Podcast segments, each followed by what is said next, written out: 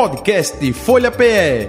Análise das principais notícias do dia no Brasil e no mundo. Entrevistas e informação com a credibilidade da Folha de Pernambuco.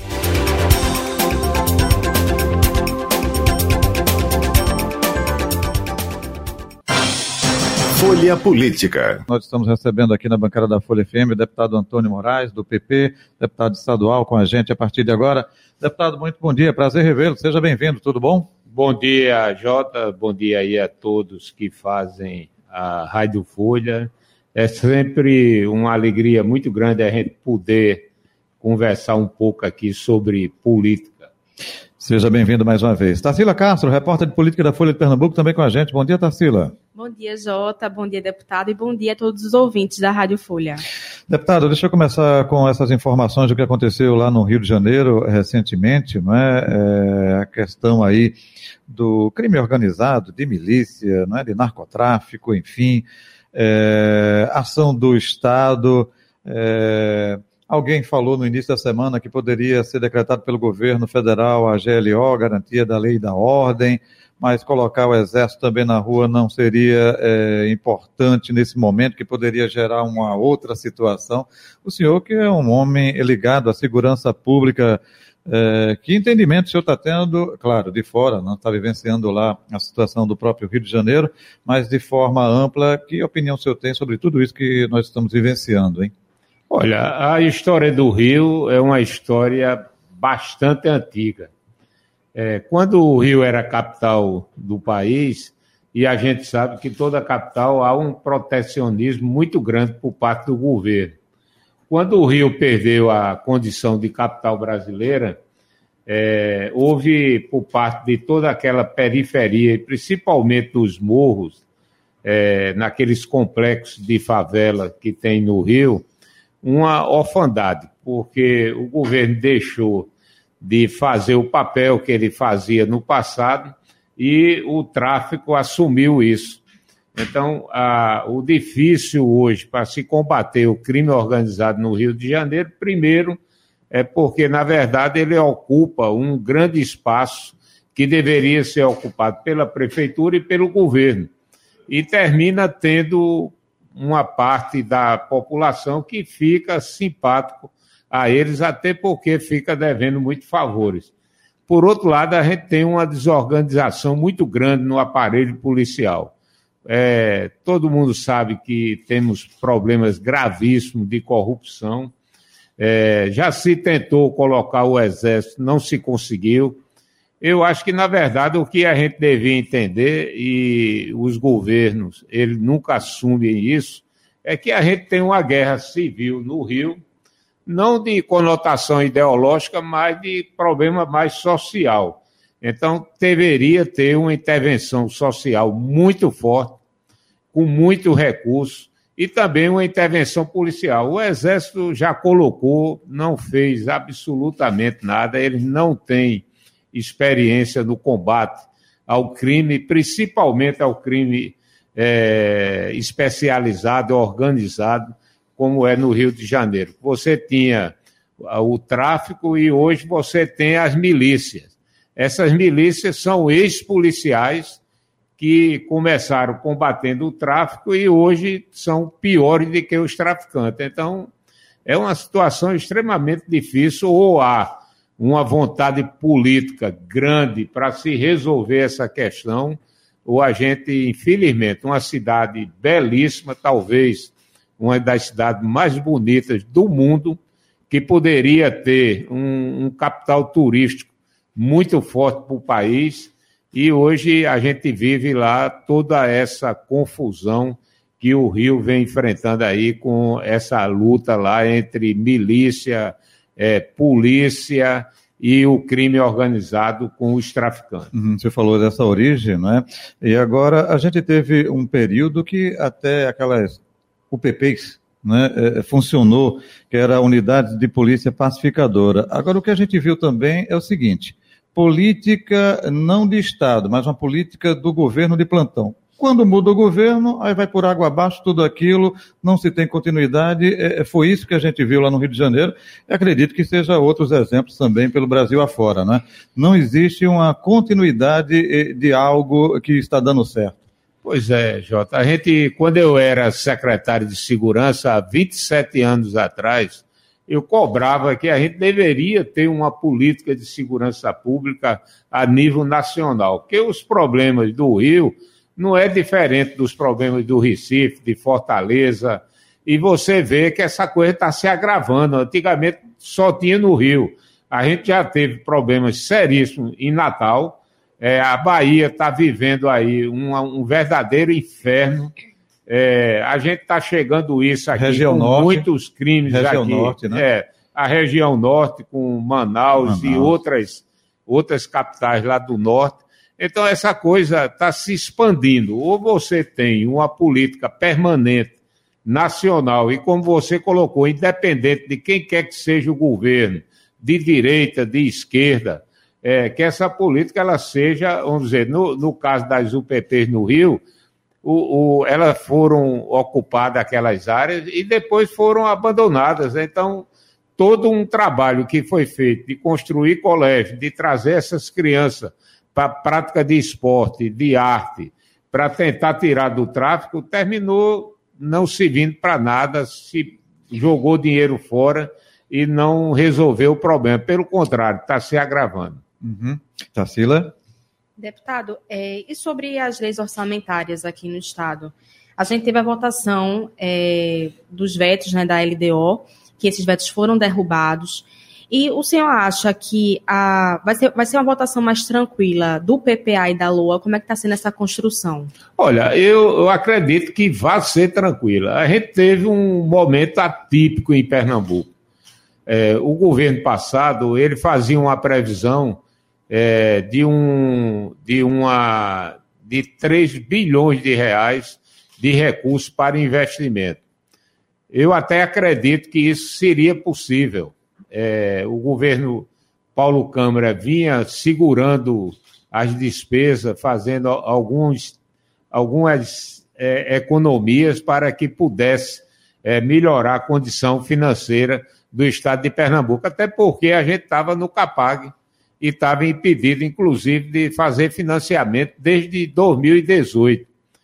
O que ocorre é que, no período da eleição, o presidente Bolsonaro entrou com aquela redução de ICMS que atingiu combustível, telecomunicações, é, combustível, telecomunicações e, e outra área aí, telefonia. Então, o, o Estado, em vez de ter um, um, saldo de 3 bilhões de reais, ele teve um prejuízo de 3 bilhões de reais. Então a gente teve um, um orçamento extremamente reduzido.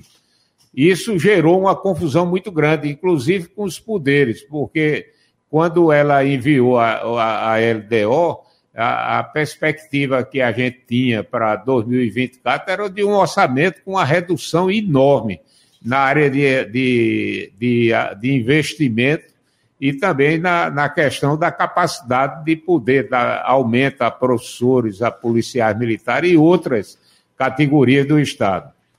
Com o projeto que nós aprovamos da Casa, que aumentou em 2,5% o ICMS modal, essa coisa foi reconstituída. Então, a gente vai ter um orçamento agora que, na verdade, ele vai ter que ele foi totalmente reformulado. A gente vai sair de um orçamento que a previsão era de déficit e de um saldo muito pequeno para investimento, para um orçamento muito mais robusto.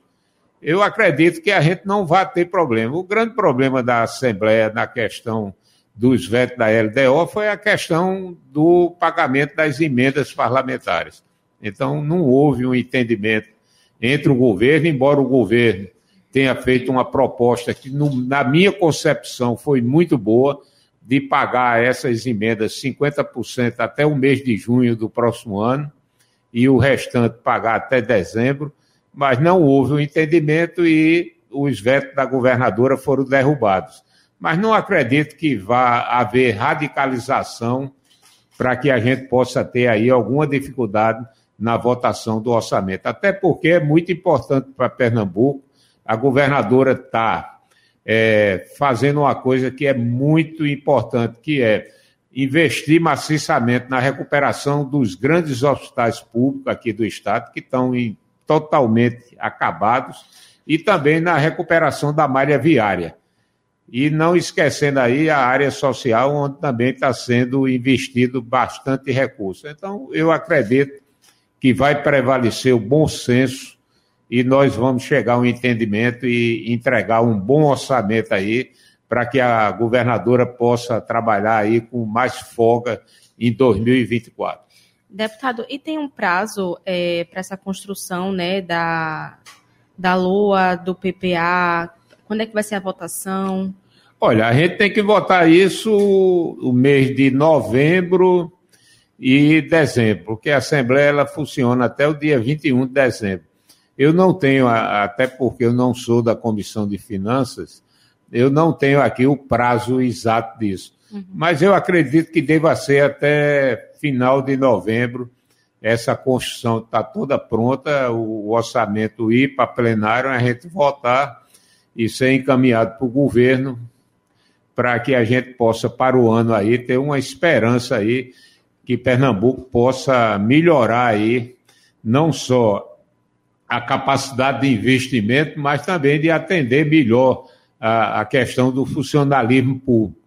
É, a gente teve uma notícia muito ruim essa, essa semana. Pernambuco novamente cai é, no CAPAG, novamente. Então, 2024, a gente não vai poder contrair empréstimos é, em virtude dessa avaliação que é feita pelo Ministério da Economia porque Pernambuco gastou a mais 370 milhões de reais do que ele poderia é, gastar nessa avaliação do, do Ministério da Fazenda e da Economia, mas a, eu acredito que 2023 é, a governadora fez uma economia aí de quase 500 milhões de reais e aí 2025 com certeza a gente vai readquirir a capacidade novamente de fazer empréstimo e de fazer muitas obras aqui para melhorar a capacidade e a vida do povo pernambucano.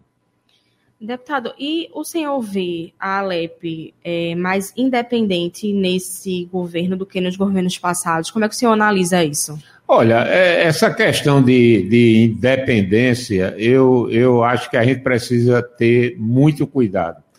Até porque uma coisa é ter independência, outra coisa é ter ponto de vista sem analisar a realidade do que a gente está votando e trazer dificuldades. Não é para a governadora Raquel, não, é, governador, é trazer dificuldade para o povo pernambucano. Então a gente tem que ter muito bom senso, é, é, ter muito cuidado nessas avaliações. A gente sabe que governar Pernambuco não é fácil, é difícil. Pernambuco é um estado pobre e que é preciso ter essa capacidade de entendimento. Então, a Assembleia pode hoje ter uma condição de legislar em matéria financeira e tributária, é um grande avanço, mas é preciso também que os parlamentares entendam que, embora politicamente isso seja uma coisa muito boa, a gente não pode começar a dar isenção fiscal para todo mundo, porque depois quem vai pagar a conta? Então, são algumas coisas que a gente precisa ter muito cuidado. E eu sempre fui e sou favorável que uma boa negociação é melhor do que qualquer briga. Então, eu acho que a gente tem que conversar mais. É, o governo também tem erros ah, na, na, parte é, da condução política, ele precisa melhorar essa relação com os parlamentares. A gente tem conversado com Túlio. A semana passada, eu passei a quinta-feira pela manhã quase duas horas com a governadora conversando isso, que é preciso que a gente melhore essa interlocução com a Assembleia, que vai ser bom para Pernambuco e vai ser bom também para a Assembleia. Então, eu acho que se a coisa houver essa condução, a gente melhora bastante. Aproveitando essa sua deixa, eh, deputado Antônio Moraes, eh, melhorar a interlocução. Isso quer dizer que com um novo personagem, um interlocutor diferente ou não necessariamente é, é, é melhorar justamente em termos de é, ceder em determinados pontos? É, é, mais isso, é? Não, não. O que eu falo é o seguinte, é que o líder do governo na Assembleia, ele tenha mais poderes para que ele possa saber quais são as dificuldades. Não é do parlamentar, é a dificuldade da base do parlamentar. E que tenha a condição é, de ligar para qualquer que seja o secretário, ver qual é o problema que está ocorrendo naquela região e dar uma solução. Uhum. Porque o deputado também é muito cobrado nas suas bases. Então você tem que ter essa, essa interlocução aí, é, e isso não era necessário mexer em casa civil, não era necessário colocar novos secretários era muito importante que o líder da, da, do governo na casa ele pudesse fazer esse papel político, mas ele só pode fazer isso se ele tiver força, se ele realmente é, ligar e houver a sensibilidade dos secretários e a determinação da governadora para dentro daquilo que for possível é, ser feito. Aí eu acho que aí a gente acaba é, com essa confusão todinha política que está tendo entre o governo do Estado e a Assembleia Legislativa. É, no caso, hoje é Isaías Regis, né? Isaías Regis hoje, né? É, Isaías é o, o líder e nós temos dois vice-líderes, uhum. que é Joãozinho e o outro me parece que é Jefferson Timóteo, que, uhum. que faz essa... Mas é importante a, a, o trabalho no dia a dia dessas dessas pessoas que estão dentro do governo. Na estão con... na Assembleia fazendo essa interlocução aí. Nessa conversa que o senhor teve com a governadora, isso foi tratado também ou não? Foi. A gente conversou muito sobre todo essa, esses fatos que vêm ocorrendo aí, até pela, pelo, pelo meu tempo que eu tenho na Assembleia, pelo conhecimento que eu tenho.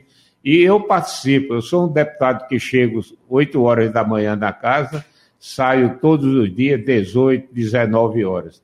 Então, eu vivo o dia a dia da casa, participando de comissões, no plenário, e, e eu sei mais ou menos como é que aquilo ali funciona, porque são 27 anos que eu estou na Assembleia e já passei aí por muitos governos, por muita confusão, muita briga, mas eu, eu continuo achando que ainda o melhor é a conversa, é a interlocução e a gente avançar nisso aí.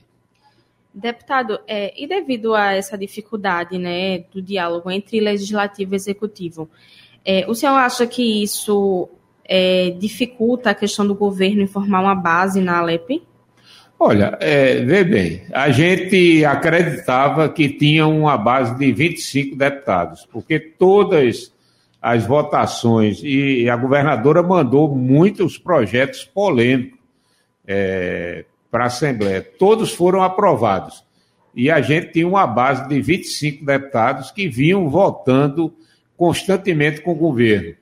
Quando houve essa questão da, do veto da LDO, é, o discurso que a oposição usou na casa, que era, era e também usado pelos próprios deputados da base, que a questão não era é, Assembleia e governo, a, a questão do voto era em defesa da Assembleia. Então, muita gente votou contra com a alegação uhum. que não votaria contra a Assembleia Legislativa, principalmente no que se referia às emendas parlamentares.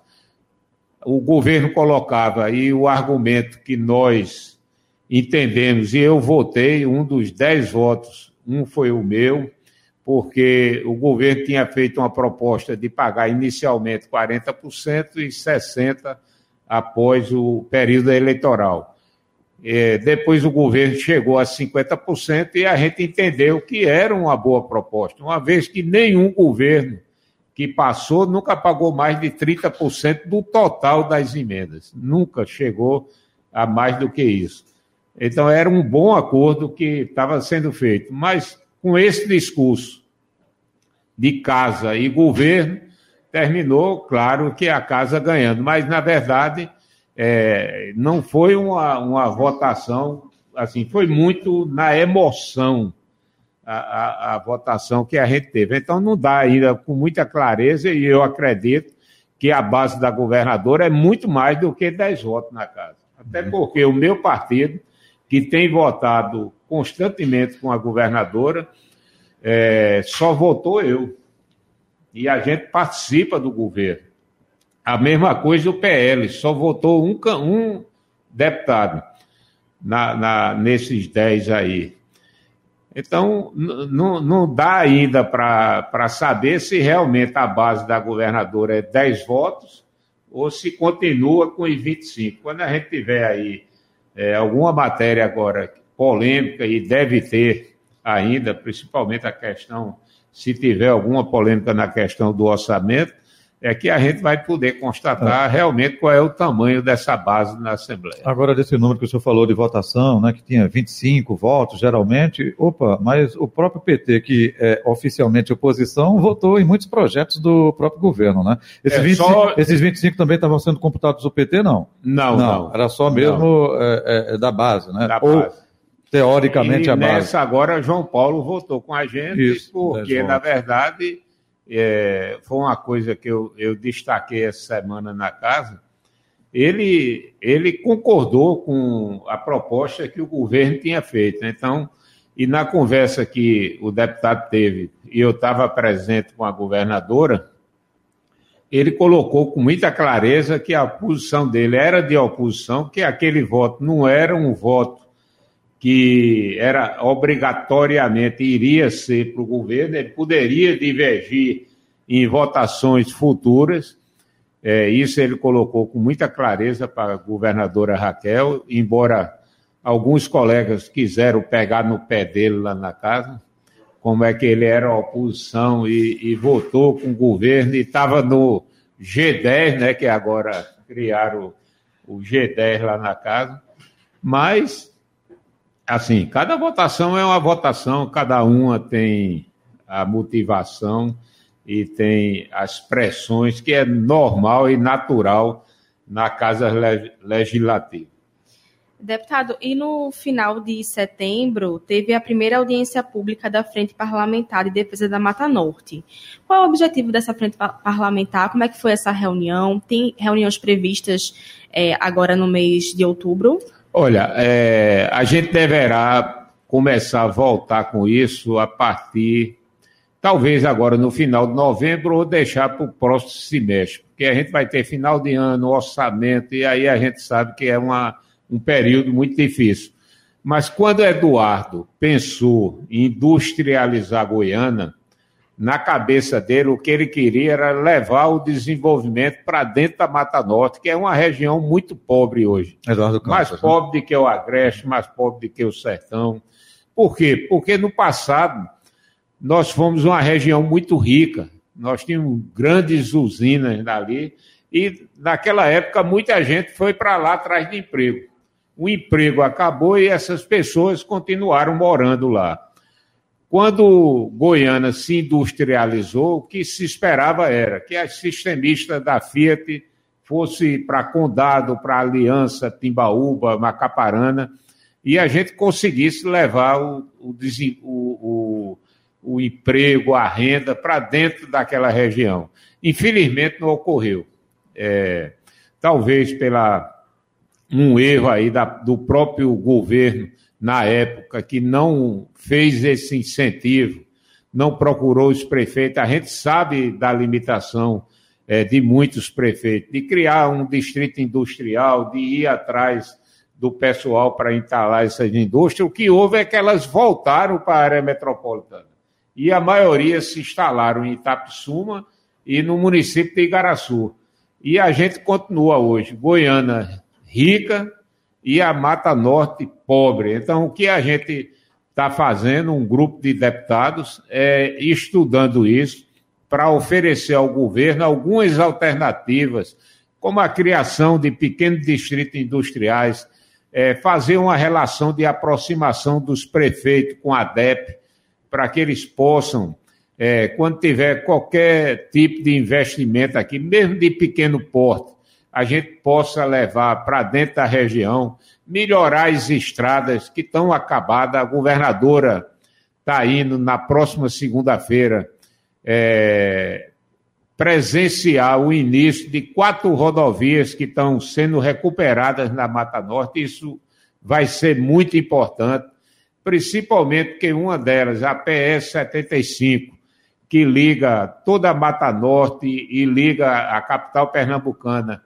a Paraíba e, e a gente consegue aí encurtar 70 quilômetros para ir para Campina Grande, que é um, um grande interposto comercial aqui no Nordeste, a gente estava perdendo tudo isso. As pessoas estavam indo por João Pessoa, porque a rodovia PS-75 estava totalmente destruída. As obras já iniciaram, outras vão ser iniciadas na segunda-feira, e isso aí vai ser muito importante para a gente melhorar a economia ali na região. Deputado Antônio Moraes, o senhor preside a Comissão de Constituição, Legislação e Justiça na Alep. O senhor falou é, que esse ano é, tiveram vários projetos polêmicos, né, que até é, gerou discussão, mas que teve sim a aprovação de grande eh, maioria, até muita gente dizendo, isso aqui é em prol de Pernambuco, não é questão de governo. Daqui até o final do ano, o senhor acha que deve chegar projetos polêmicos ou a cota de projeto polêmico já chegou por desse ano, hein? A, a, eu digo isso só completando, porque geralmente fim de ano sempre aparece, né? Alguns é, projetos. Na, a última conversa que eu, que eu e outros deputados tivemos com a governadora é que ela vai mandar ainda, e, e é, é normal no final de novembro, já pertinho da, da, do encerramento dos trabalhos legislativos, todos os governos mandam um bocado de, de projeto para a Assembleia. Ela está criando a Secretaria da Polícia Penitenciária, é, me disse que tá, deve estar tá encaminhando para casa, e também ela tem essa questão do orçamento, e eu acredito que ela deva estar tá encaminhando outras leis aí, porque ela quer mudar muita coisa, principalmente na área social do Estado. Mas estamos lá, a gente vamos tentar trabalhar aí no sentido de que tudo aquilo que for bom para Pernambuco, que for bom para o povo pernambucano, independente, campanha política é para o ano, uhum. cada um tem seu candidato a prefeito, governador ainda é daqui a três anos e, e dois meses, então agora é desarmar o palanque e trabalhar. Ok, é, para finalizar, deputado, por conta do tempo, que projeto é esse seu de é, regulamentar o uso de adubo orgânico no Estado, hein? É, pois é, isso é uma confusão do diabo. Na... A gente tem uma área aqui em Pernambuco de oito municípios que estão com a infestação da mosca do estábulo. Ela é uma mosca que chupa o sangue do animal e, inclusive, matando bezerros, cavalos, é, cachorro. E ela se expandiu muito naquela região ali de Barra de Guabiraba, chegando até Ribeirão, na Mata Sul. A ideia é a gente, isso ela se dá em virtude do mau uso da cama da galinha, usado como adubo orgânico.